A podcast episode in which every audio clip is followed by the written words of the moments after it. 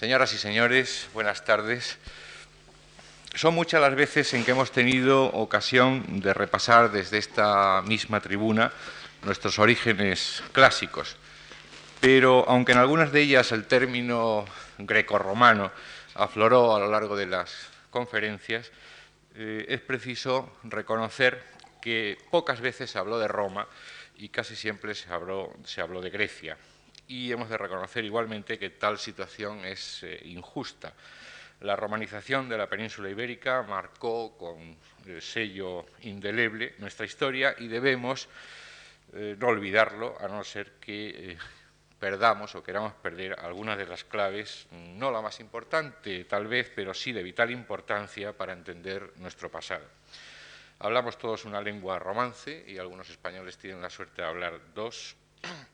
Los monumentos romanos en nuestro país son todavía, después de tantos eh, siglos, fieles testigos de la romanización de Hispania y apenas hay un museo arqueológico español que no guarde en sus vitrinas eh, venerables reliquias de aquel tiempo pasado. Hora después de preguntarnos qué pasó entonces y lo vamos a hacer de la mano de uno de nuestros máximos expertos, el profesor Blanco Freijeiro. Nacido en Marín, Pontevedra, Antonio Blanco Freijeiro se licenció en la Universidad eh, de Madrid en Filología Clásica y se doctoró bajo la dirección de Antonio García y Bellido en 1947, completando luego sus estudios en Oxford y en Heidelberg, entre otros sitios. De entonces datan ya sus primeras publicaciones sobre arte romano, precisamente, y arte romano en España, que ha sido uno de los eh, temas predilectos, no el único, por supuesto, de su vida académica y que versaron sobre mosaicos romanos. En 1959 el doctor Blanco Freijeiro obtiene la cátedra de arqueología de la Universidad de Sevilla y en 1973, antes había pasado unos años como director de la Academia Española de Bellas Artes en Roma, después obtiene la de la Universidad Complutense de Madrid, donde eh, todavía está profesando. Resumir el currículum del profesor Blanco Freijeiro sería fatigoso en demasía, dada su riqueza, creo que incluso hasta para hasta para él mismo. Eh, baste decir que ha excavado en La Lanzada, en Julióbriga, en Gavi, en el Lacio italiano, en Ceal, Jaén, eh, en Río Tinto, en la península del Sinaí, en Tejada la Vieja, Huelva, etc. Que es autor de más de 150 escritos sobre su especialidad, entre los que destacan su manual de arte griego, que todos hemos estudiado alguna vez en nuestra vida, ya por la sexta o la séptima edición, el catálogo de la escultura del el Museo del Prado, arte antiguo de Asia anterior, la serie de mosaicos romanos en España, los de Itálica o los de Mérida, la parte de arte de la Hispania romana del tomo segundo de la historia de España de Menéndez Pidal, el primero o segundo volumen, no lo recuerdo en este momento, de la historia del arte hispánico, el dedicado precisamente a la antigüedad clásica de Editorial Alhambra, entre otros muchos, muchísimos eh, libros. El doctor Blanco Freijeiro es desde 1977 miembro de número de la Real Academia de la Historia. Precisamente su discurso de ingreso tuvo también tema romano, el puente de Alcántara en su contexto histórico. Y es esta una institución de la que es en la actualidad académico bibliotecario. Es también miembro correspondiente de numerosas academias e instituciones científicas, tanto españolas como extranjeras, y miembro del patronato de muy ilustres museos, etcétera, etcétera. Quiero de verdad agradecerle en nombre de la Fundación Juan March su colaboración en nuestras actividades culturales y a todos ustedes que hayan querido acompañarnos. Muchas gracias.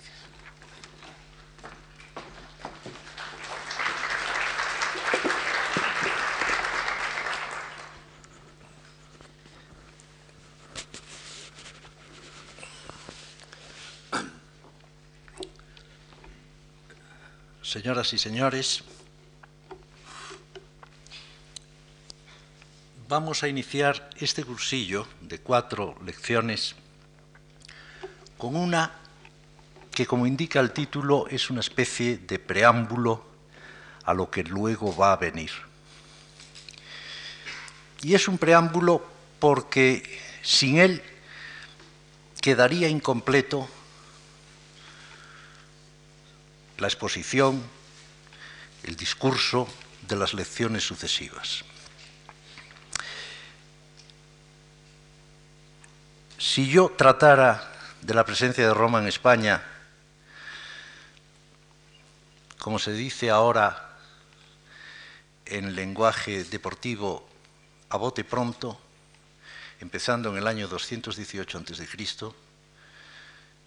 cuando los romanos ponen por primera vez pie en la península ibérica, me quedaría siempre la duda de si alguno de los aquí presentes, no digo todos porque sé que es un curso teóricamente universitario y por tanto se supone una formación previa en todos los asistentes, se quedaría con una impresión parecida a la de gentes que muchas veces han hecho acto de presencia de pueblos de España en excavaciones del mundo ibérico, al ver que lo que aquellas viviendas, aquellas tumbas proporcionaban no respondía a la idea que, previa que ellos tenían de los iberos. En parte por la versión natural, digamos, de chiste de mingote, de, creer que las gentes en la prehistoria eran unos señores que vestían con pieles de animales y iban armados de palos. En segundo lugar, por suponer que vivían en ambientes de miseria o en ambientes extremadamente rudimentarios. Cuando, por el contrario, enfrentados con la realidad de lo que es el panorama arqueológico, observaban que aquellas gentes, por ejemplo, de la Andalucía prerromana, disponían de una cerámica mucho más hermosa y de una calidad superior a la que manejan sus, descendientes actuales. Cuando veían que muchas damas iban a la tumba con vestiduras recamadas de oro, como las vírgenes de las procesiones de la imaginería popular. Cuando veían que aquella gente poseía en modestas tumbas artículos importados de lugares tan remotos como Siria, Palestina, Egipto. Verdaderamente decían, estas, es que esta gente vivía mucho mejor que nosotros. Y esto no lo decían solo las gentes del pueblo, sino, por ejemplo, maestros. Los maestros de la escuela tenían esta idea de un mundo ibérico rudimentario. Hoy voy a ilustrar mis palabras con algunas imágenes que si hubiera alguna duda al respecto, bastarían para disipar esa duda. Pero voy a procurar, o he procurado al elegirlas, que no sean, en su mayoría, demasiado conocidas. O sea, doy por supuesto que todos los presentes conocen el león de Baena, que está ahí casi en esta misma calle, en el Museo Arqueológico Nacional, y como ese, otras muchas cosas que están en ese museo. Y quien dice en ese museo, dice en otros museos españoles, porque afortunadamente la mayor parte de las cosas hispánicas están en museos españoles, y por tanto no necesitan, basta con nombrarlas para que sepan a qué me estoy refiriendo. Como dije antes, en el año 218 desembarcan los romanos en España como una operación necesaria, creían ellos, para detener la invasión o la amenaza de invasión de los cartagineses que se cernía sobre Italia. La realidad es que cuando llegaron a desembarcar, ya el enemigo había franqueado los Pirineos y estaba realmente ya pasando los Alpes entrando en Italia. En ese momento España, la península, gran parte de la península, llevaba muchos años, 20 años de luchas muy duras que habían ocasionado en ella grandes trastornos. Desde el año 237 al año 231-30, Amílcar había dejado a las provincias que hoy forman parte de Andalucía en un estado de incapacidad ya para ofrecer ulterior resistencia seria. De modo que tampoco cuando llegue el momento se va a esperar una Andalucía belicosa, agresiva, preparada, dispuesta a hacer frente a una nueva amenaza de dominación exterior. Por otra parte, el sudeste y el levante, hasta la línea del Ebro, había sido también sojuzgado brutalmente por los mismos cartagineses, primero por Amílcar, después por Asdrúbal, tercer lugar por Aníbal, hasta la caída de Sagunto en el 218. De modo que toda esta parte de la península, más las entradas en son de guerra que los cartagineses habían hecho en la meseta, llegando, como se sabe, hasta Salamanca, habían dejado realmente al país muy quebrantado. Si a esto se añade que ya antes los españoles estaban interviniendo en las guerras de los cartagineses e incluso de los griegos desde finales del siglo V, desde la toma de Selinunte en el 410, se comprenderá, primero, que el contacto de los países del sur y del levante con el mundo mediterráneo, que es como decir el mundo civilizado, venían ya de antiguo y eran lo bastante asiduos para que se notasen sus efectos. Y en segundo lugar, que Cartago, que ya había hecho acto de presencia desde el siglo V en la península, y por ejemplo Roma, Roma consideraba que Cartago era dueña de España como que lo dice cuando Polibio, cuando habla de las consideraciones que indujeron a Roma a iniciar la primera guerra púnica en el 259, en la década de los, de los 50 del siglo III, pensaban es que Cartago se ha adueñado ya de gran parte de Libia, que es como decían África, se ha adueñado de España, se ha adueñado de las islas del Mediterráneo, de Córcega, de Cerdeña, de las Baleares, si además se apodera de Sicilia entera, de la que ya tiene la mitad, pues en el momento en que quiera nos impone a Italia su propia ley. Es Roma hablando ya como potencia que se consideraba portavoz de los intereses italianos. De modo que esa declaración de guerra, aunque es anterior, mucho anterior, más de diez años antes de la entrada de Amílcar en España, ya revela que los cartagineses dominaban España. Y la debían de dominar a juzgar por las destrucciones que produjeron desde finales del siglo V o por lo menos provocaron una situación de división del país entre partidarios de Cartago y partidarios de seguir siendo independientes, lo bastante para que notemos destrucciones en todas las regiones que he citado antes. El sur y el levante. En estos últimos años se ha clarificado mucho la la situación de los pueblos de España hasta ese momento. La imagen tradicional, como ustedes saben muy bien, y no está mal, dicho así, grosso modo, per summa capita, no está mal decir que en España las poblaciones prerromanas eran los iberos y los celtas. Si por celtas entendemos poblaciones de origen europeo que llegaron a predominar en el cuadrante noroeste, norte, noroeste del país y el resto, y los iberos que ocupaban el levante y el mediodía. Así lo vio Diodoro, así lo dice, pero, por ejemplo, Diodoro dice una cosa que ha sido malinterpretada. Dice, y en el centro de España estas poblaciones se mezclaron dando lugar a los celtíberos. Una de las clarificaciones como decía antes, que se han hecho en estos últimos años, es que si se llamaban celtíberos, y no está mal que se llamen celtíberos las poblaciones del centro de España, sin embargo, por ejemplo, en el idioma, que antes se creía que hablaban ibérico, no eran iberos. Hablaban un idioma céltico y que ya empieza a dividir las dos Españas. Siempre se ha hablado de dos Españas. Esas dos Españas existen desde la prehistoria. Existen por muchas razones. Existen, por ejemplo, porque los pueblos mediterráneos y los pueblos del mediodía, en parte por la naturaleza, por el clima más próximo al Mediterráneo.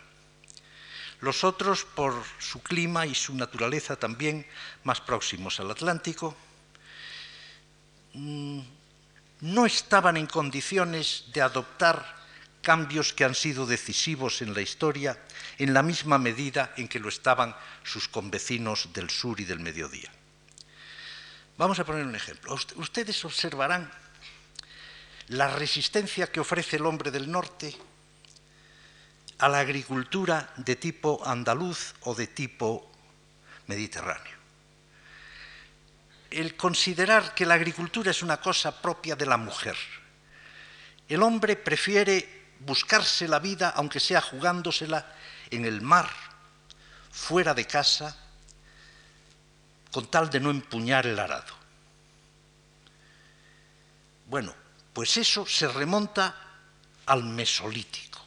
O sea, cuando se plantea el problema de que se acaba la caza en el Paleolítico Superior, al final del Paleolítico Superior, hay dos respuestas. Vamos a producir nosotros el alimento, la respuesta de los agricultores sedentarios.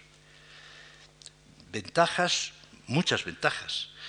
No dependemos en absoluto de las contingencias de que haya o no haya caza, de, las emigraciones de los rebaños, como pueden ser los renos, por un lado. Y por otro, siempre podemos ganar más de lo que necesitamos estrictamente para vivir. O sea, podemos permitirnos el lujo, por ejemplo, de comprar una cerámica mejor que la que nosotros podemos hacer, o comprar unos vestidos mejores, más bonitos, adornos, cosas para la casa, que nuestros modestos medios familiares no nos permiten. O la otra respuesta, la del norte. Nosotros vamos a buscar el alimento donde lo haya. Vamos a salir a donde haga falta. Y estas dos mentalidades han hecho, por ejemplo, que en el norte de España la ciudad no tenga mucho arraigo, que es una cosa propia de las culturas agrícolas, las grandes ciudades.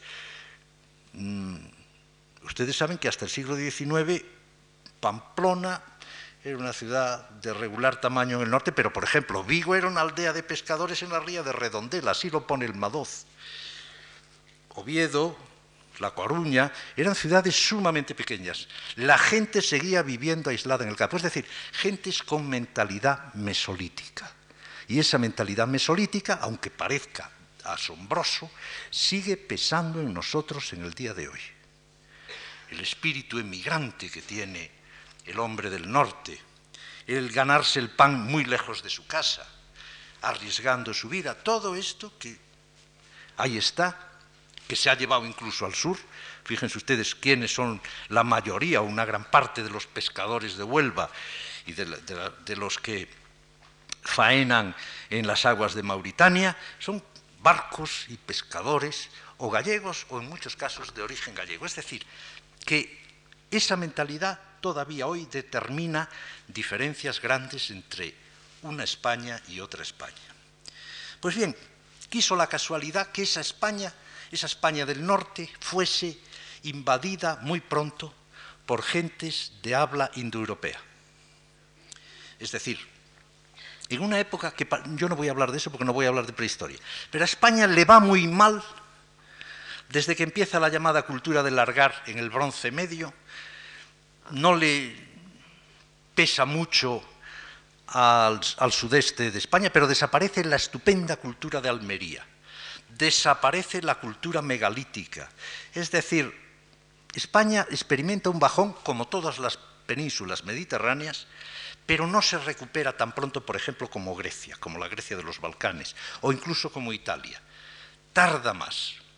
La edad del bronce tardío es estupenda en el Atlántico, pero en el resto de España es casi una pervivencia del, neolítico o del neolítico, por ejemplo, el país valenciano, de modo que hay ahí un momento de inactividad, de incapacidad de afrontar la situación, que aprovechan evidentemente, porque si no tendríamos más fuentes, sabíamos más cosas, aprovechan gentes de Europa, de la Europa del norte, de la Europa quizás del centro, de los Alpes, de Liguria, para ocupar partes de España e imponer su lengua, que es lo que ahora nos interesa.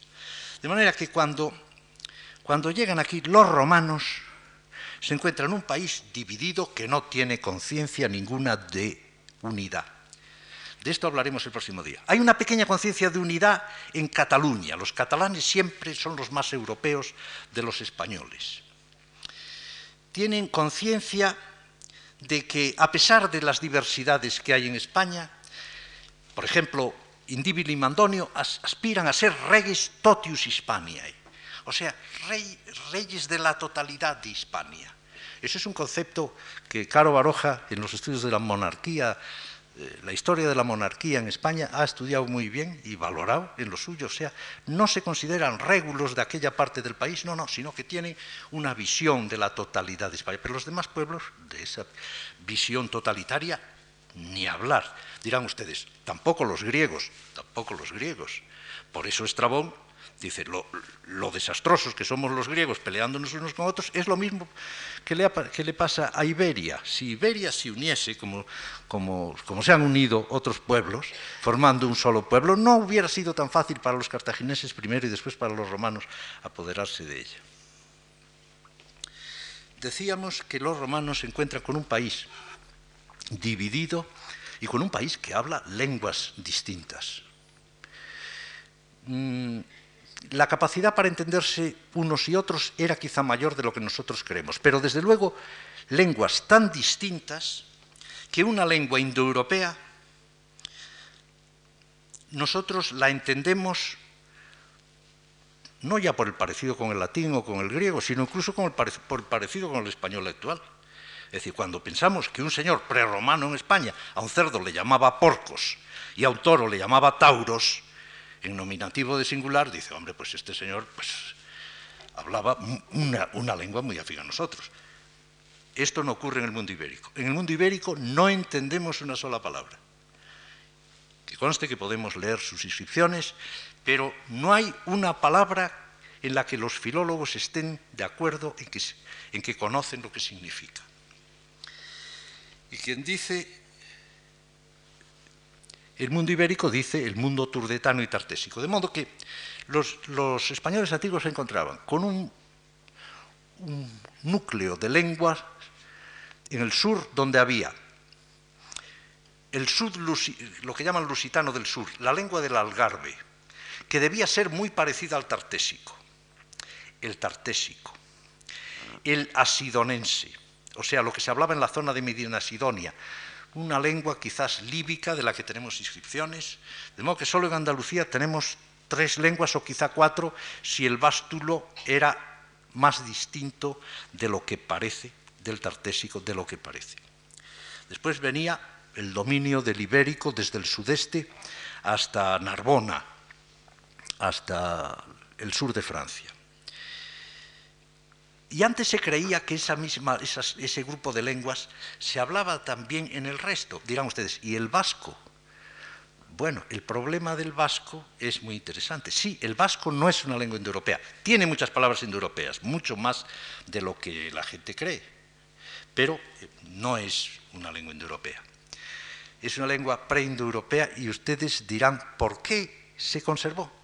No se conservó también porque son muy progresistas no se conservó por lo que creía don Claudio Sánchez Albornoz, porque los romanos desdeñaran la ocupación del País Vasco, sino porque los vascos nunca le plantearon problemas a los romanos. Los, vascos nunca echaron una mano a los celtíberos en su defensa de la independencia. No voy a decir que colaborasen con los romanos, pero desde luego se cruzaron de brazos y permitieron la ocupación completa del país. Que es posible que los romanos hubieran hecho lo mismo con otras partes de España que no le interesaban en principio, por ejemplo Cantabria. Ocuparon Cantabria y se, y se desencadenó la guerra cántabra porque los, no dejaban vivir a sus vecinos los cántabros porque tenían una mentalidad guerrera y agresiva.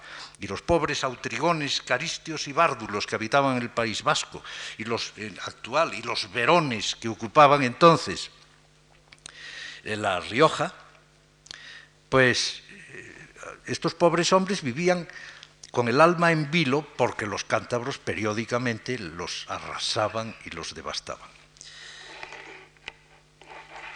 Si los romanos hubieran encontrado un pueblo así, que les permite ocupar los territorios que le interesan, que eran el Levante y el Mediodía, donde, pero sobre todo los valles, el Valle del Ebro y el Valle del Guadalquivir. Esos dos valles les interesaban mucho porque eran las zonas más aptas de España para su economía agrícola, la, la economía de los cereales, de los olivos, del vino. Lo demás, ya ven, el país valenciano es una cosa muy poco romanizada. El cultivo de huerta, el cultivo de acequias, el cultivo de frutales a los romanos no les interesaba. De modo que territorios donde para cultivar berzas a los romanos no les interesaba. Les interesaba la economía a lo grande, agrícola pero con esclavos, el gran capital invertido en negocios de tipo de, los productos que interesan a la nona.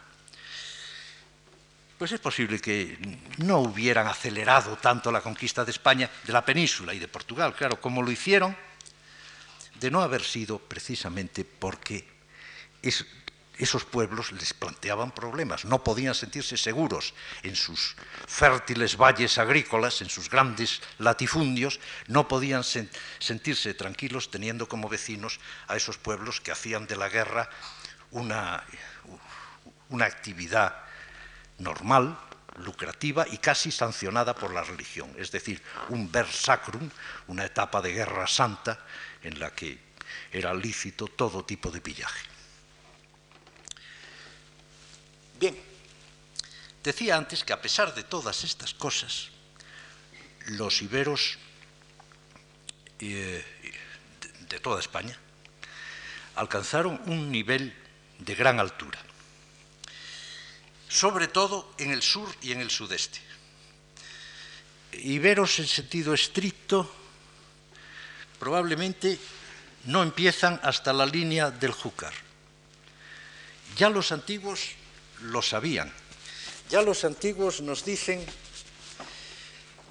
que había unos iberos antiguos aquí entre el Guadiana y las cuencas de los ríos de Huelva, el Odiel, el Tinto y quizá el río Piedras, quizá el río Iberus, de que habla Avieno sea el río Piedras, porque dice locos fecundat unda, dice Avieno fecunda aquellos lugares con sus ondas, y eso nunca lo hubiera dicho del Tinto, que es un río que mata todo, todo, lo que encuentra, porque es un río cargado, contaminado de sustancias químicas.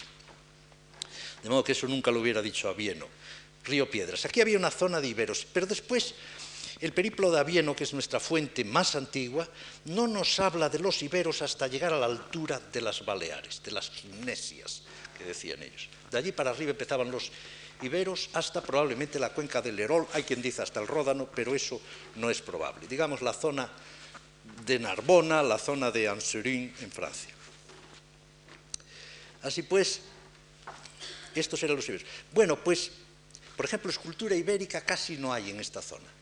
Realmente lo que llamamos escultura ibérica corresponde a otros pueblos que están aquí. Yo les voy a decir así, en líneas generales, los pueblos que tenemos. Iberos, con una serie de mm, subunidades que antes se traducía por tribus y no se debe traducir por tribus, sino más bien por pueblos. En latín se diría populi, kiwitates, esos serían los términos para traducir lo que los griegos dicen etnia, o sea, etnion en singular, etnia en plural, que no son tribus, sobre todo en el sentido latino, sino pueblos, una serie de pueblos dentro de los iberos de Cataluña. Esto lo ve eh, el periplo avieno Indigetes, nos dice casi desde, desde Tarragona hasta el Cabo de Creus es mucho para los indigetes, pero él no conoce otros pueblos. Pero después, cuando llegan los romanos, aquí ellos se encuentran con unos pueblos que llaman undiguetes, la zona, digamos, del norte de Gerona. Después se encuentran a los layetanos, después se encuentran a los cesetanos. se encuentran aquí al más importante pueblo de Cataluña en el momento de los romanos son los ilerguetes, o sea, los que tienen a Lérida por centro. Aquí en, la parte de Huesca están de Jaca los yaquetanos. Los yaquetanos lindan por aquí con los vascones que entonces no están en el País Vasco. Por eso tienen razón en este sentido los vascos cuando reivindican Navarra. Navarra es el solar de, los vascones antiguos. Por eso no conviene confundir vascones con vascos. Mm, es un pueblo entonces muy extenso, ocupa toda, Navarra y llega hasta el Ebro muy cerca de Zaragoza con, su, con su lengua ibérica o con su lengua antepasada del vasco. Digamos que la línea, por lo que sabemos hoy, la línea que divide la lengua ibérica de la lengua celtibérica, que ya es indoeuropeo, que es celta, fíjense ustedes, por ejemplo, una de las palabras que parece que aparecen en el otro, para decir 100 dicen cantum. A ver quién no entiende esa palabra, que sepa un poco de latín, o hecatón en griego. Es una palabra indoeuropea, ¿no? Esto, de manera que la línea debe coincidir con la de con la vertical, digamos, de Zaragoza, de tal manera que aquí está Azaila al sur del Ebro y aquí está Botorrita al sur del Ebro, también y Azaila habla ibérico y escribe ibérico y en cambio Botorrita escribe con alfabeto ibérico, pero la lengua es celtibérico. De modo que desde aquí todos los pueblos de la meseta Voy a decir los nombres porque estamos hablando al fin y al cabo de, la España prerromana. Los autrigones, caristios y bárdulos en el País Vasco, ya hemos dicho. Verones en el Ebro, cántabros. En la parte, en la derecha del Ebro y parte de la izquierda, los pueblos de lo que llamaban los romanos la Celtiberia citerior, es decir, los velos, los titios, los lusones como grandes unidades y después, por ejemplo, los suesetanos, en fin, otros pueblos de la ribera del Ebro. Pasamos al valle del Jalón, del Jalón Giloca, y nos encontramos por los altos de Barahona, pasamos a la meseta y nos encontramos aquí a los celtíberos ulteriores cuyo pueblo principal son los arebacos, donde está Numancia. A continuación los baceos, ya en los vaceos no hay tanta seguridad de que sean celtíberos. La palabra es, a veces lo emplea, a piano, por ejemplo, es que hay una tendencia a llamar celtíberos a todos los españoles del norte. A veces a los lusitanos Plinio les llama celtíberos también, dice, que el tíberos ex lusitania, advenise, etc. Los, celtíberos que viven en Andalucía, Kelti, Keltiki dice, es que... Eh, es el tiberis ex lusitania advenisse manifestum es eh, opidorum vocabulis, eh, sacris, lingua, o sea, su lengua, su religión, los nombres de sus poblados nos indican que son gentes que han venido de los celtíberos de Lusitania. Todos estos, es decir, todo este grupo de pueblos llega por aquí hasta la desembocadura del Tinto, del Odiel, del Guadalquivir y del Guadiana. Después tenemos aquí, a partir del Tajo, hasta el norte, en esta época los gallegos aún no están aquí, cuando llegan los romanos a España, todavía los gallegos están aquí, tocándose con los astures y con los baceos, nos lo dicen las fuentes, no llegan al mar. Luego darán nombre a toda esta zona, se llamará Galaequia, pero para Estrabón, que maneja fuentes anteriores a Augusto, dice, la Lusitania llega desde el Tajo hasta los Ártaboros, o sea, hasta el norte.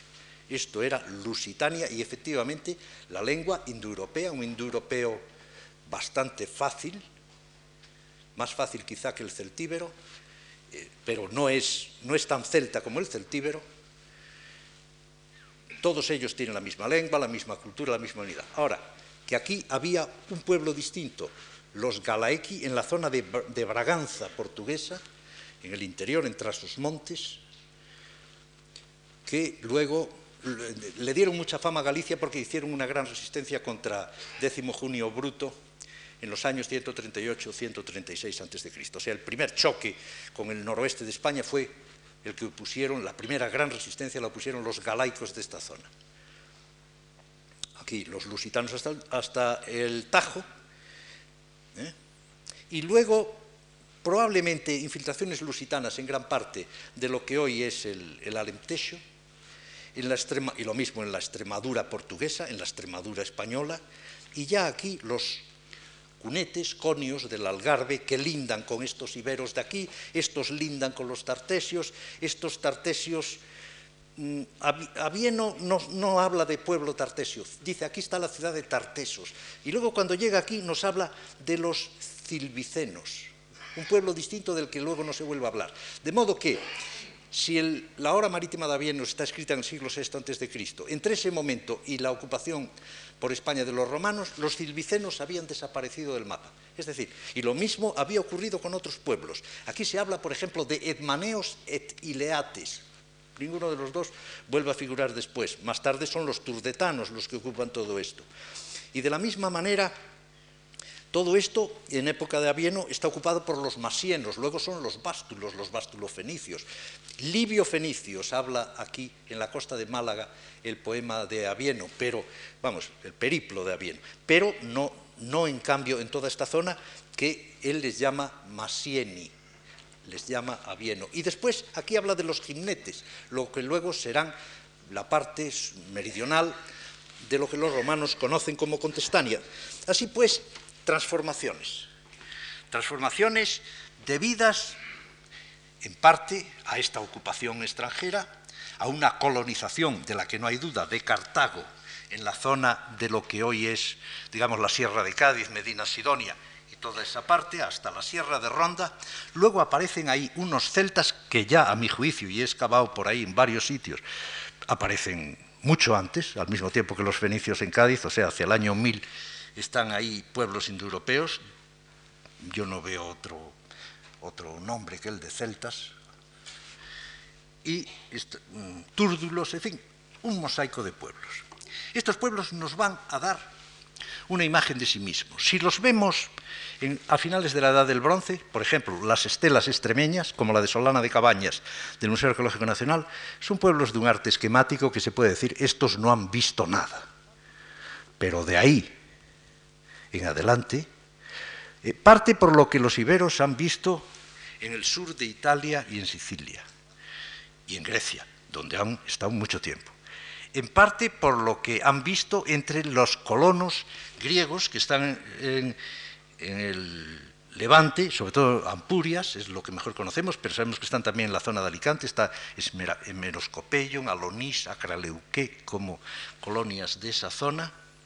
Antes había estado Mainaque en la costa de Málaga, esa la eliminan, la silencian, desde luego, los fenicios y cartagineses, de modo que queda en la esfera de dominio cartaginés en el sur y sudeste, y a partir de ahí, hacia el norte, una clara influencia griega y quizá una presencia lo suficientemente efectiva para que veamos qué hacen estos señores.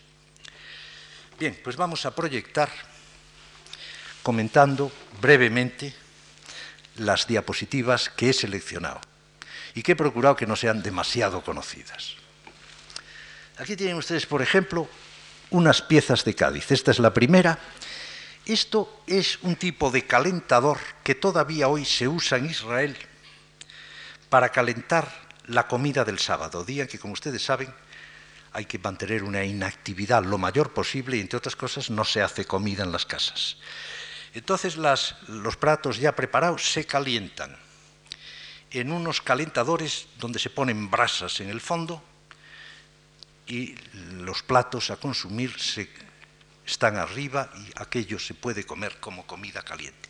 Eso es posible que ya lo tuvieran los fenicios porque es de la misma forma que el aparato de barro que tenemos ahí, muy bien modelado, con unas figuras egiptizantes en los ángulos, unas palmetas de cuenco muy bonitas, o sea, una pieza muy hermosa, sacada hace muy pocos años del mar, en lo que en Cádiz se llama la caleta, o sea, ese pequeño puerto que está a mediodía entre Cádiz y el océano.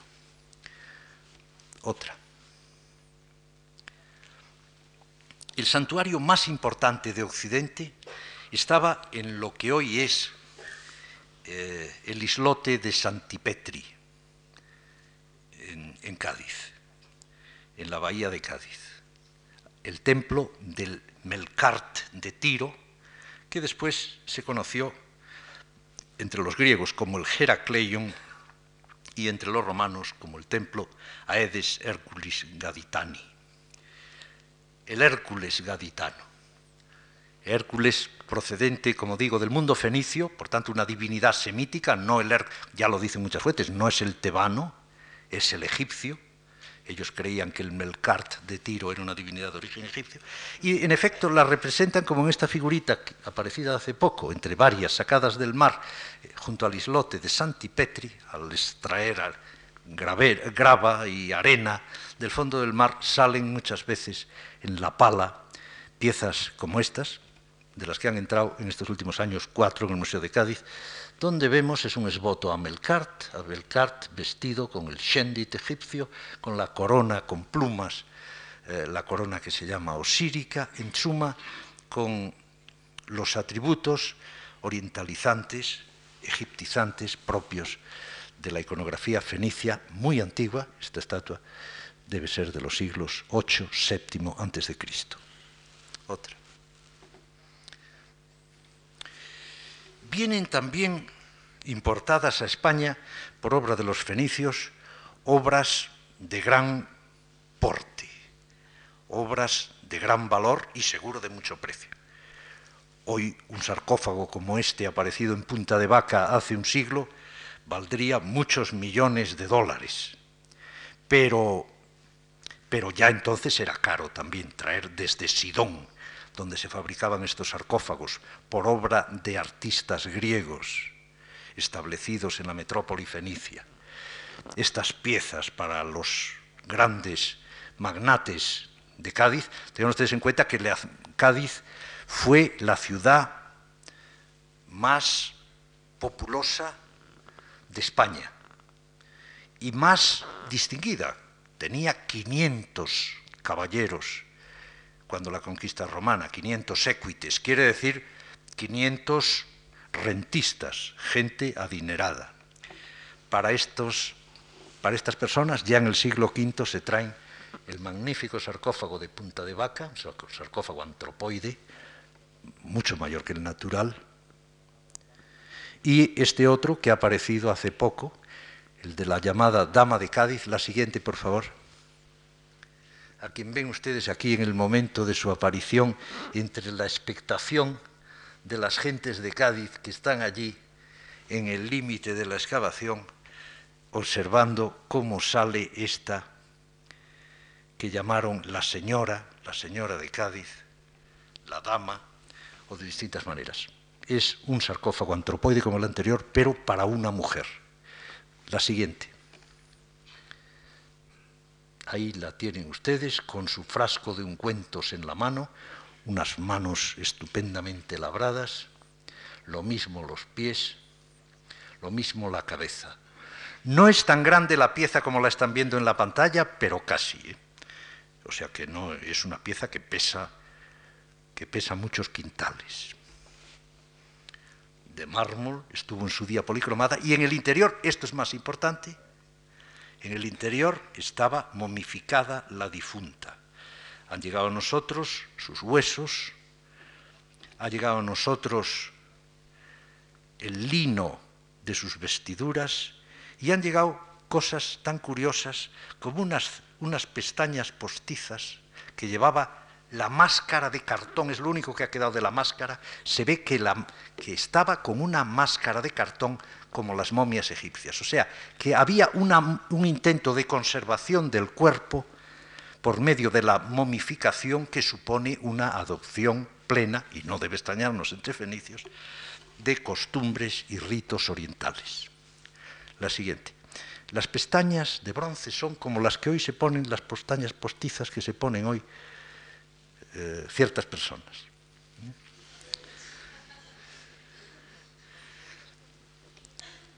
De, no ser por estas pestañas, no, hubiéramos sabido que la señora llevaba una máscara, ¿eh? porque allí no había más que la calavera.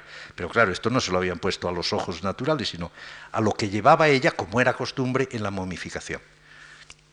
Otra. Eh, los aportes griegos son numerosísimos, pero yo he querido, he seleccionado este vaso, que lo he encontrado yo en una tumba de Jaén, antes citó aquí mi presentador, la necrópolis de Ceal, cerca de Hinojares, en, la montaña de Jaén, por la parte de Quesada, donde son muy frecuentes que las tumbas tengan, tumbas incluso bastante corrientes, unos cuantos vasos griegos, tanto grandes, cráteras, por ejemplo, incluso usadas como urnas cinerarias, luego veremos una, como vasos más pequeños, las copas de beber, copas de exquisita cerámica ática. Esto es un aspecto, el vino, lo que el vino comporta, las ideas que vienen asociadas con el vino, etc. Otra cosa es la lección que da como forma esta copa. Ahí hay unas curvas y contracurvas, unas líneas cóncavas y unas líneas convexas, admirablemente conjuntadas, para formar en abstracto unas formas que nos cautivan por su belleza y nos hacen comprender y explicar que personas que conviven con este tipo de, formas, con esta belleza, se eduquen en su sensibilidad, en su gusto, y sean capaces de reaccionar ante él y producir obras propias que muestran en estas condiciones de garbo, de elegancia, de simplicidad, la lección de los maestros. Que no va a anular su personalidad, que no va a anular sus posibilidades de expresión, pero que va a dejar una huella positiva, creo, más positiva muchas veces que las cosas de mero lujo, que las baratijas que muchas veces difundían los fenicios. Otra. Aquí tienen ustedes ya formas sencillas hechas por los iberos, la copa con pie a la izquierda, el vaso para beber. Es un vaso que parece muy apto para beber cerveza, que era efectivamente una de las bebidas que se consumían en España antes incluso que el vino, y en el centro un tarro que parece de miel. Pero son tres formas muy bonitas, que supongo que a cualquiera de nosotros nos encantaría tener en nuestra casa. Bueno, pues esto es lo que hace esos bárbaros que la gente cree, y aún los clásicos cultivaban esa idea de que, bueno, eran pueblos atrasados. No les importaba, como vamos a ver, que tuvieran alfabeto, un alfabeto propio y muy antiguo consideraban que no estando realmente la polis no existía aquí, el concepto del ciudadano, el concepto del hombre que tenían los griegos. En los griegos consideraban, como ustedes saben, bárbaros a todos los que no eran ellos. Otra. Ven ustedes urnas, en algún caso, como a la derecha, tratando de imitar el barniz negro de la cerámica ática, urnas de distintos usos, pero de una simplicidad. No, pintan la cerámica con motivos. Hasta que falta la cerámica griega, ni siquiera los iberos de Levante pintan con motivos figurativos. Se conforman con bandas, con motivos geométricos, curvas, arcos, líneas onduladas, esquemas muy sencillos, pero de un gusto verdaderamente admirable. Otra. Aquí tienen ustedes una moneda de cástulo con el peso de un as romano de la época uncial y con los motivos característicos de una gran metrópoli de la Alta Andalucía que es Obulco, la actual Porcuna. Enseguida vamos a ver, piezas eh, de Porcuna donde hay unos conjuntos de hallazgos recientes verdaderamente admirables que han convertido el Museo de Jaén casi en la meca de la arqueología ibérica hoy en día, pues de ahí de Porcuna proceden centenares de monedas que con las de Cástulo, o sea, cerca de Linares, la otra gran metrópoli de la zona, dominaban la economía y casi pudiéramos decir eh, las fuentes del poder en la Alta Andalucía. Obulco, Porcuna y Castro. Obulco utiliza como emblema parlante, aparte de la yunta y del toro, que también emplea el arado y la espiga, los símbolos de su riqueza agrícola. Y debajo nos da los nombres de dos magistrados, eh, que son nombres ibéricos los dos. Pero probablemente Obulco empieza siendo una ciudad tartésica, es decir, que notamos en ella un avance del liberismo en dirección a la Alta Andalucía que antes suponíamos que había ocurrido sobre Castilla la Vieja y probablemente no llegó nunca a alcanzar Castilla la Vieja con la fuerza como para imponer su lengua, como hicieron, al parecer, en Cástulo y en otros lugares de la Alta Andalucía. Otra. Esta escritura la tenemos hoy documentada con seguridad en el siglo VII y puede ser más antigua. Es una escritura mixta, silábica y alfabética, o sea, hay algunos signos, los signos para las oclusivas, tanto sordas como sonoras, la B, la P, la T, la D y la G y la K, son signos silábicos, o sea, signos que valen por dos letras. El resto, las líquidas, las nasales, son en cambio letras como las nuestras. Es decir, que era un hombre que conocía el alfabeto griego y el alfabeto fenicio, el que inventó esta escritura, que la inventó, aparece por primera vez en el algarve portugués hoy, y casi al mismo tiempo, pero un poco más reciente quizá, en, la cuenca baja del Guadalquivir, de ahí se expande a toda la zona de Andalucía actual, y después se adapta en Levante a otro idioma que es el ibérico pero en el fondo, en su origen, es la misma escritura. Hay otra escritura más, que tampoco es latina, que es el jónico, pero el jónico servilmente copiado. O sea, no se trata de una adaptación, porque aquí incluso se ha pensado en posibles influencias del mundo del segundo milenio, cuando las escrituras eran silábicas y no alfabéticas, o sea, escrituras prealfabéticas. No necesariamente. Siempre el fenicio conservó algo del espíritu silábico, ¿eh? la misma, el mismo hecho de no escribir las vocales, se supone que, la consonante es la que lleva el peso de la sílaba, pero que en el fondo es una sílaba. Bueno, con una técnica magnífica, los iberos empiezan a manifestarnos los aspectos que le parecen más interesantes de su actividad. No lo hacen como un legado para nosotros, para que nosotros sepamos cómo eran los dioses a quienes rendían culto, para que nosotros sepamos cuáles eran sus diversiones predilectas, para que sepamos cómo hacían la guerra o cómo se vestían para la guerra. Lo hacían para lo que el arte se ha hecho siempre, para la religión y para la vida. Y afortunadamente, al mismo tiempo que son obras de arte, a nosotros nos informan de mucho. Aquí tienen ustedes, por ejemplo, eh, de las esculturas que hablé antes de Porcuna, una de ellas que es como un alto relieve en que va un hombre que ha perdido, la, ha perdido su cabeza, desgraciadamente, y otras partes, están muy mutiladas las esculturas de Porcuna, con un perrazo magnífico al perrazo le falta parte de la cabeza, pero da la impresión de ser un perro lacónico, o sea, un perro importado, un gran perro de caza de una talla muy superior. Cuando encontramos huesos en los yacimientos, huesos de perros de esta talla, siempre suponemos que es el lobo, y efectivamente debió de serlo hasta que empezaron a importarse perros del oriente, molosos, o sea, perros del tipo del mastín. Ese tipo no existía en la España primitiva. Había un perro muy pequeño, perrito casero, y, una especie de Fosterrier, quizá como un podenco pequeño que pudiera alcanzar 50 centímetros en la cruz en los casos de mayor alzada. Pero ya perros de estos de 60, 70 y hasta 80 centímetros en la cruz no lo sabía. De modo que puede ser uno de esos perros que dice Genofonte que se pagaba fortunas por tener uno de ellos porque eran magníficos los había tan fuertes, de Alejandro se habla de un perro que llegó a matar a tres osos en peleas, de modo que perros fortísimos y magníficos, como los que utilizaban también los asirios. Bueno, pero es que además este hombre lleva en la mano una liebre cogida por las patas traseras, que es el monumento más impresionante que hay a la liebre, a la liebre yo creo que en la escultura universal. Vamos a verla en un detalle, la siguiente.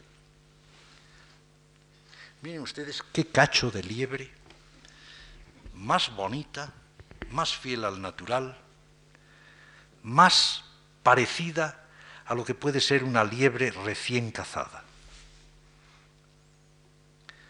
De modo que la afición a la caza, esta ocupación que, como dice Ortega, es típica de las aristocracias de todas las épocas, de las aristocracias que no se entregan al ocio cortesano, sino que cultivan deportes y cultivan ejercicios que les permiten mantenerse en forma. Dice, porque las aristocracias ociosas han sido pronto barridas.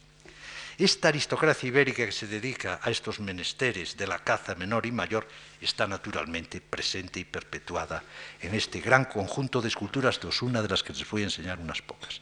Para que tengan una idea de la importancia de este hallazgo, baste decir que los fragmentos, algunos casan desde luego, pero que se han llevado al Museo de Jaén de Porcuna después de, de los hallazgos, ascendían, bueno, ocupaban varios camiones y ascendían a 1280 fragmentos escultóricos. Aquí tienen ustedes, el toro no podía faltar, el animal sagrado de Iberia, como dice Diodoro Sículo, sagrado desde que Hércules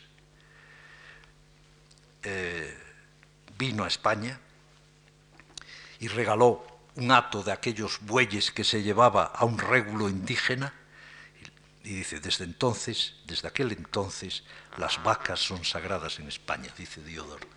Pues aquí tenemos un magnífico toro. Ya se conocía un toro de porcuna verdaderamente excepcional, que yo tuve la fortuna de dar a conocer hace unos años. Ahora ha aparecido otro, este que es el prototipo de los berracos o de los toros celtibéricos, lo que en Guisando va a adquirir ese aspecto de monumento berroqueño en el granito de la Sierra de Ávila.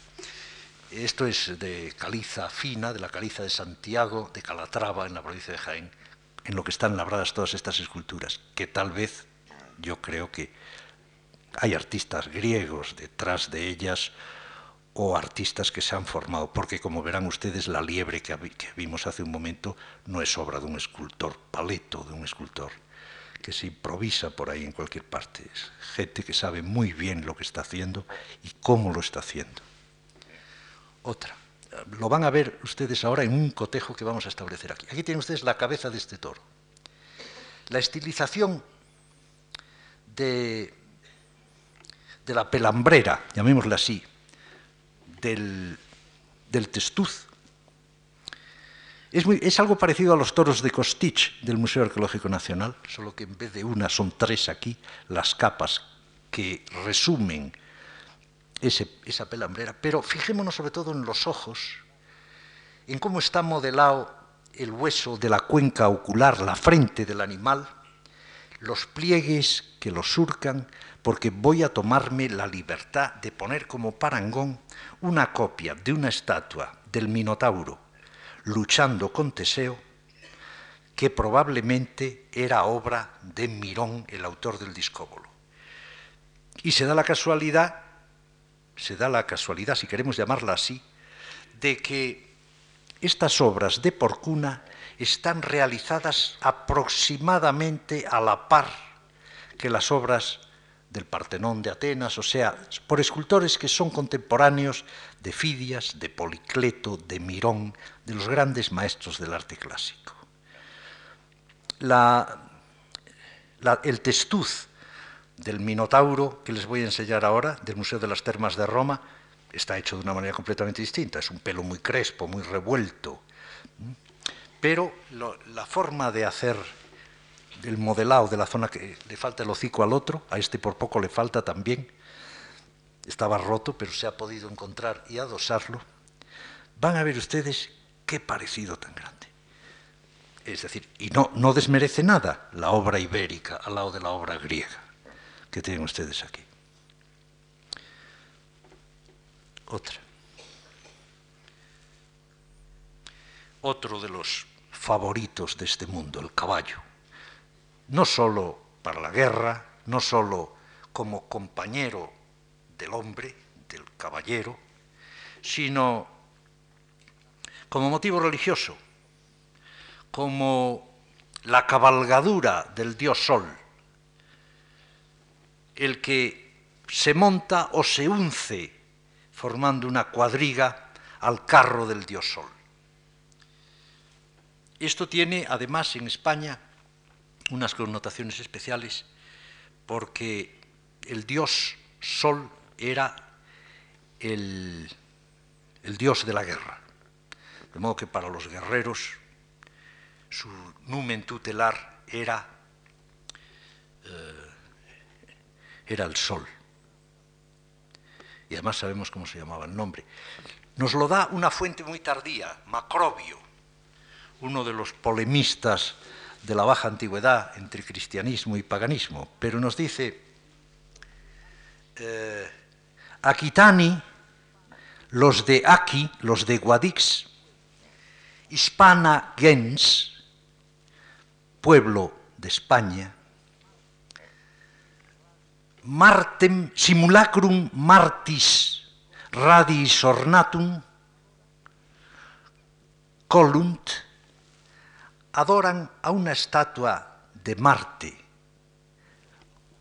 ornado de rayos, neton vocanten, al que dan el nombre de Neto, de modo que el dios de la guerra, coronado de los rayos de Helios, era, llamado Neto, era esa divinidad todavía persiste en el siglo IV cuando tenemos testimonios epigráficos de ella, tanto en lengua ibérica como, como la estela de Binafra, por ejemplo, donde aparece el nombre de Neto, posiblemente aparece también el bronce de Botorrita, en inscripciones del norte de Portugal, o sea, de todo el cuadrante céltico de la, de la península. Pero, fíjense ustedes, aquí Guadix está en territorio ibérico, lo mismo que lo está esta zona de, de Jaca, lindando con la provincia de Lérida.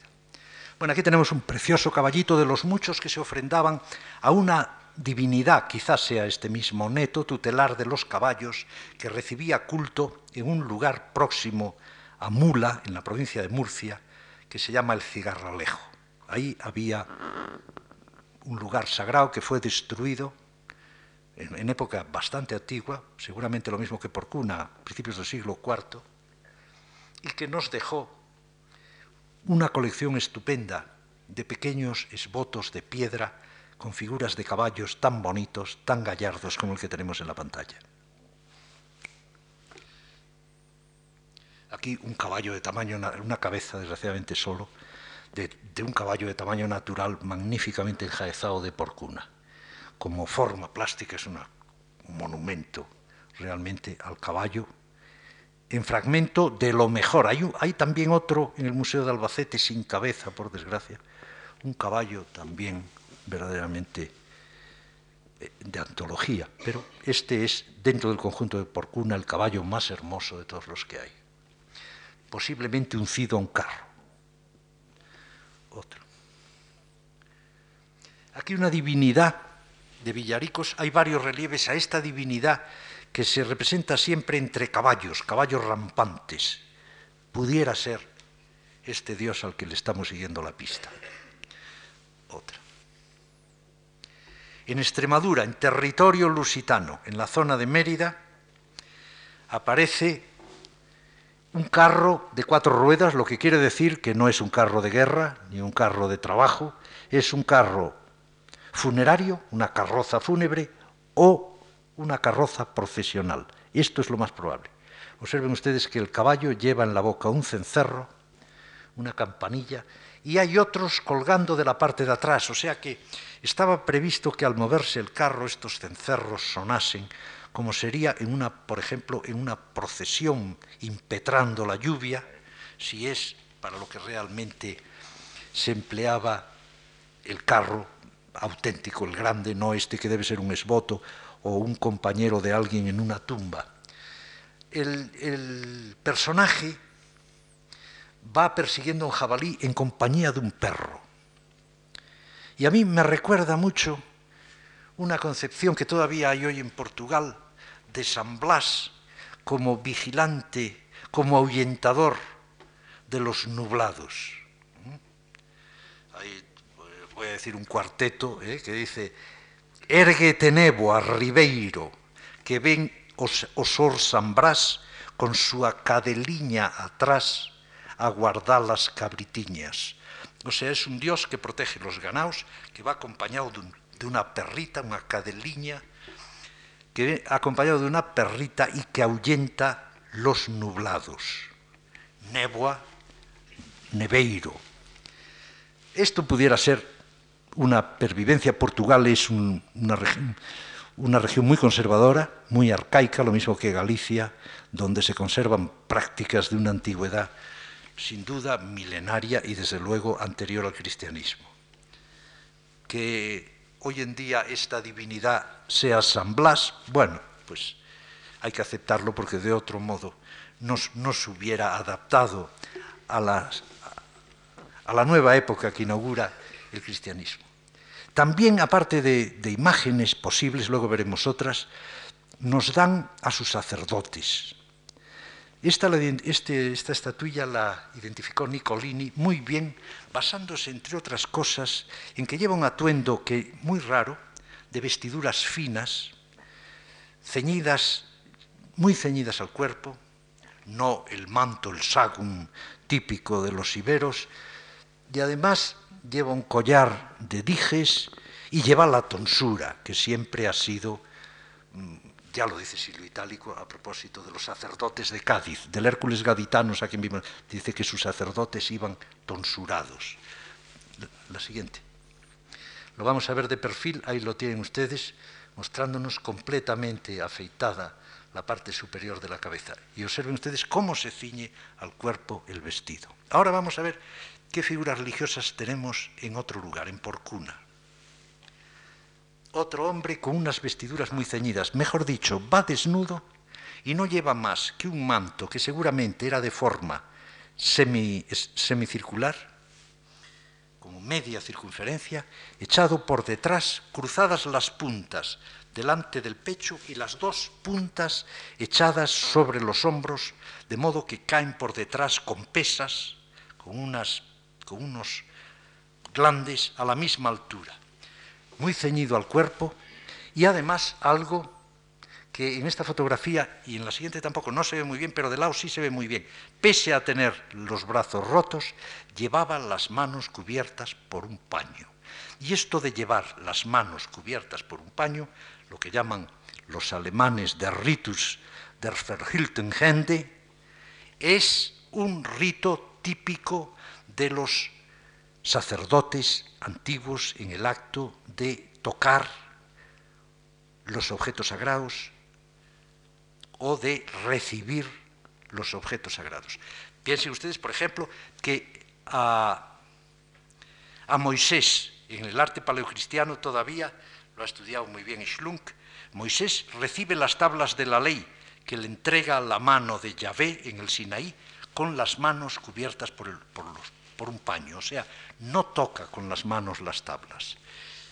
Este rito se conservó tanto en ambientes religiosos como en ambientes cortesanos, tampoco al emperador en el Bajo Imperio, cuando era Dominus Noster, no se le no se recibían las cosas que él entregaba extendiendo las manos desnudas, sino que también se ponía un manípulo, llamen ustedes como quieran, un paño sagrado. Este hombre lo lleva también lo lleva también y por tanto yo no sé si llevaría ahí los útiles de un sacrificio o las cosas que se sacrifican antes, el sacrificio incruento, por ejemplo, de incienso, que se, que se ofrece, que se ofrenda antes del sacrificio cruento, del sacrificio de la sangre en los ritos antiguos.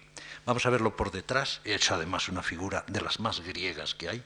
Observen ustedes que esta figura a primera vista no, nadie diría que no es una cosa clásica. Con las dos puntas cayendo sobre la espalda, con sus sendos plomos, para colocar perfectamente esas puntas en su sitio. Ya digo que este hombre va desnudo por debajo. ¿eh?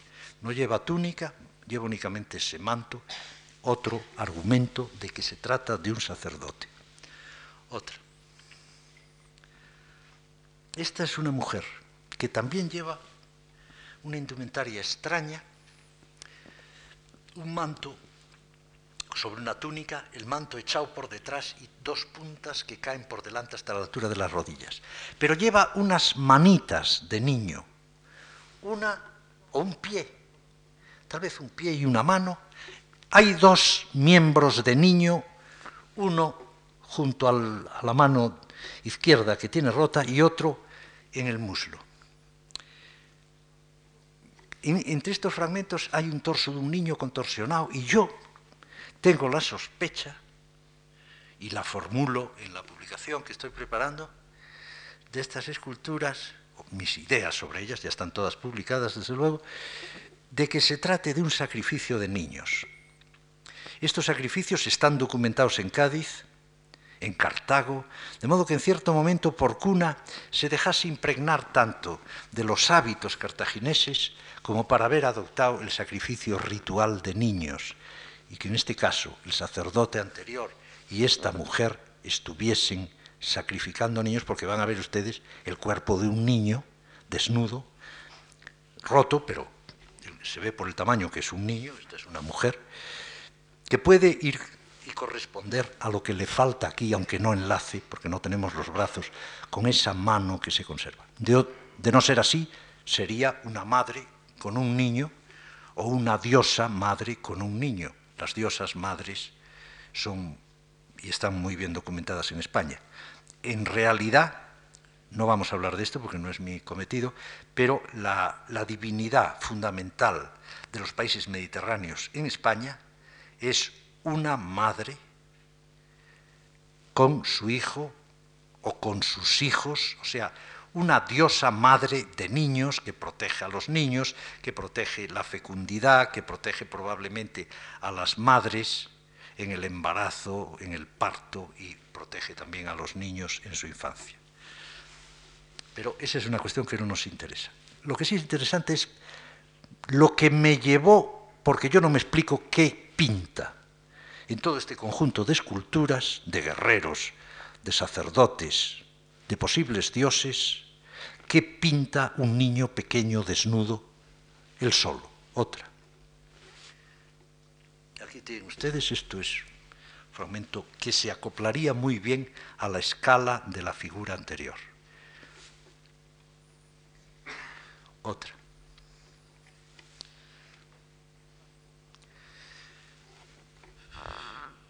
Cuando Avieno escribe el poema Hora Marítima, aprovechando un periplo del siglo VI a.C., es posible que el nombre de, de Hispania todavía no existiese, que el autor del periplo no lo emplease, ni siquiera el de Iberia.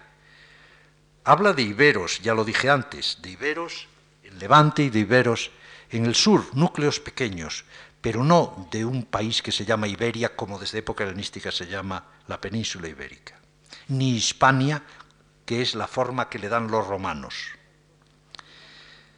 Ibero, eh, Avieno le llama de dos maneras, le llama Ofiusa y le llama Oestrimnis. Oestrimnis más bien a la parte atlántica, y Oestrimnis sabemos que se llamaba la Bretaña francesa en, tiempos, en tiempos antiguos, es un nombre bien acreditado. Que España, la España atlántica se llamase también Oestrimnis podría ser una pervivencia de una época en que esa zona y el, la Francia atlántica, incluso parte de las islas británicas, Cornwall y Irlanda, estuvieron muy relacionadas con, la península ibérica. Puede ser de esa época. Oestrimnis es no. Pero el otro es Sofiusa, que quiere decir el país de las serpientes país de las serpientes y efectivamente hay un pueblo en el mismo Avieno muy importante que se llama los Saefes, que es un pueblo de, sierpes. ¿eh? Y, cuenta, cuenta Avieno que estas, estas sierpes habían expulsado a otras poblaciones de España, haciéndoles vivir en lugares apartados y remotos. Creo que eh, aquí podemos tener un testimonio importante de una serpiente sagrada. Esta mujer lleva encima del hombro un culebrón enorme que cae sobre su espalda. La cabeza es lo que ven ustedes asomar por delante de su hombro izquierdo, de modo que pudiera ser, como hay en el mundo cretense y en otras culturas, una sacerdotisa de las serpientes.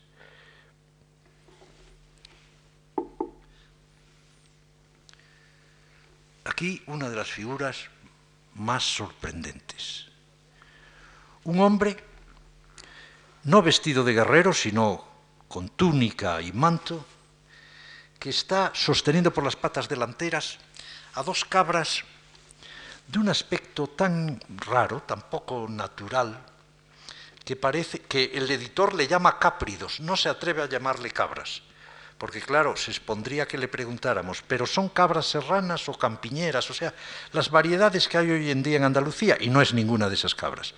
Es una cabra en abstracto muy grande, tan grande que si no tuviéramos los cuernos de una, pensaríamos que eran ciervos, no dudaríamos de que eran ciervos, o sea, cabras de gran alzada. Como las pintaban los jonios, y por eso yo he estado hablando continuamente de griegos, de la relación que creo advertir entre este mundo de las esculturas de Porcuna y el mundo jónico, y aquí tendríamos un testimonio más de cabras hechas como los jonios las pintaban. Cabras muy grandes, con unos cuernos muy largos, magníficos ejemplares, lástima que esté tan destrozada la estatua. Vamos a verla ahora por detrás, por favor. Aquí tienen el cuerpo de un macho, el otro tal puede ser hembra, no lo sé. Está cubierto por completo por este, pero fíjense el cuerno que viene por el hombro y por la espalda hasta donde llega, ahora lo vamos a ver bajo otro ángulo. Otra. No. Bueno, se ha saltado despistado. Aquí otra representación curiosísima. Una crátera de ceal del yacimiento que cité antes y donde les enseñé vasos, donde hay una gripomaquia, una lucha de grifos con amazonas o con arimaspos, tema que les interesaba tanto a los iberos, que van a ver ustedes una estatua de Porcuna con este mismo tema y que me han contado en Jaén que el gitano que la encontró y la tuvo primero se volvió casi loco. Su mujer se llevaba las manos a la cabeza viendo cómo aquel hombre había perdido la razón porque no hacía otra cosa que mirar aquellas figuras cuando las llevó a su casa. Allí se pasaba los días muertos, se olvidó de la familia, se olvidó del trabajo, nada más que diciendo, ¿quién habrá hecho esto? Sí, sí, esto muchas veces la gente andaluza pues lo capta y verdaderamente le subyuga. Yo recuerdo un obrero que estaba limpiando conmigo un pavimento de cuadraditos de mármol en Itálica, en una casa romana, le dije yo, vamos a limpiarlo bien esto, Manuel, porque esto tiene que ser muy bonito. Vamos a quitar toda la tierra. Y allí estuvimos, dale que te dale con, los trapos y con el cubo de agua. Y me dice él, hay que ver, va uno al cine y parece que los romanos no se ocupaban más que de guerras. Y tiene tela cómo está hecho este piso. Esta era la reacción del hombre que verdaderamente descubría entonces que los romanos, como él decía, no se ocupaban más que de guerras. Eh, aquí tienen ustedes el tema de la gripomaquia, que ellos importan gran número de, de vasos con este motivo. La lucha de los arimaspos o de las amazonas contra estos monstruos, a quien llama Hesíodo los perros, los perros mudos de Zeus, los guardianes del oro de la tierra que se le disputaban a los arimaspos. No sabemos qué adaptación de este mito hicieron los tartesios o si lo contaban como lo contaba Aristeas de Proconeso en un poema épico del que tenemos noticias y fragmentos que se llamaba La Arimaspeya precisamente. La siguiente, pero van a ver ustedes esto que al, gitano lo dejaba asombrado. Esto. Fragmentado y todo. El cuerpo del grifo está bastante completo porque da la vuelta alrededor, como un toro cuando se vuelve sobre el matador. El grifo también parece que ha venido lanzado y se ha arrojado sobre el, el hombre, dándole, dándole la vuelta. No ha terminado de darla, pero vean ustedes la fuerza magnífica que tiene. Este es un tema griego, pero los griegos nunca lo representaron más que en vasos como ese que vemos ahí.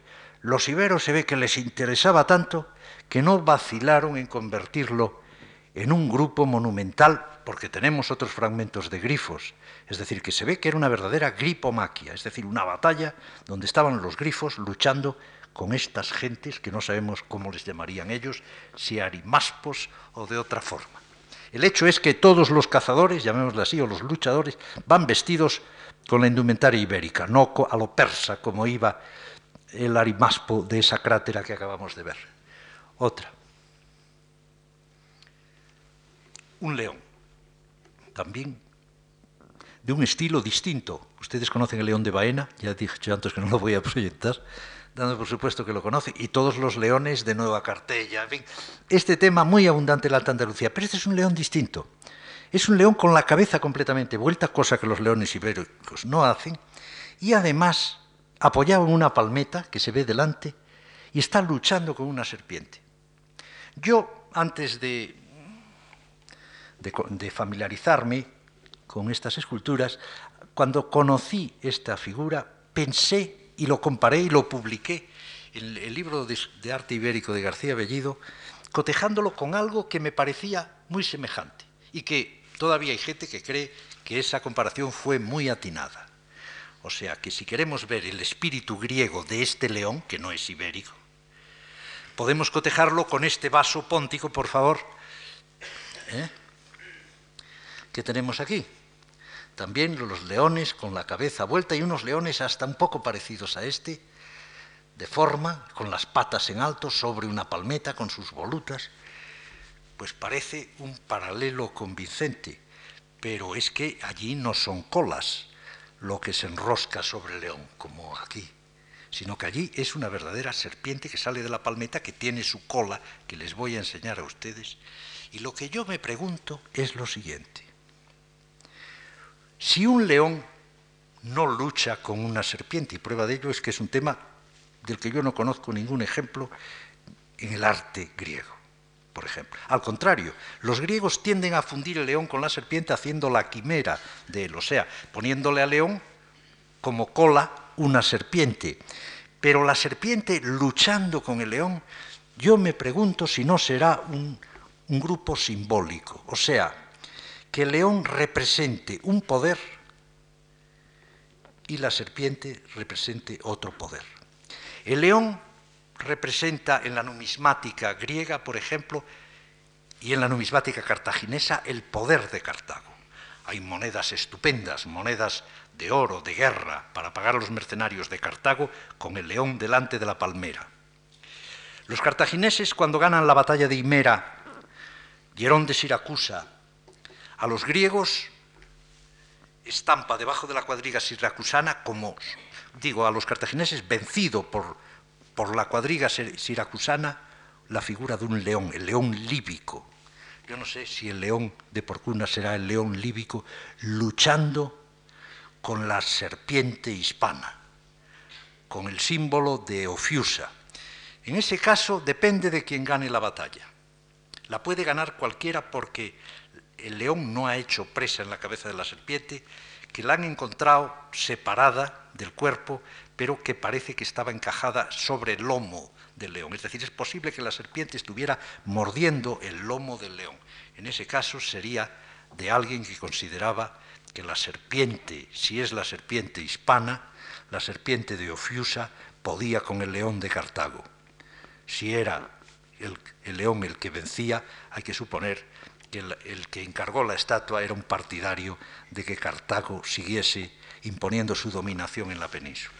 En todo caso, miren ustedes qué ingenioso el escultor cómo hizo salir la serpiente de la planta imaginaria que está simbolizada por la voluta, otra. Ahí la tienen, las, las garras del león arriba, la cola de la serpiente que se ve que ha partido de este árbol fantástico que es la, la el árbol del paraíso. Otra.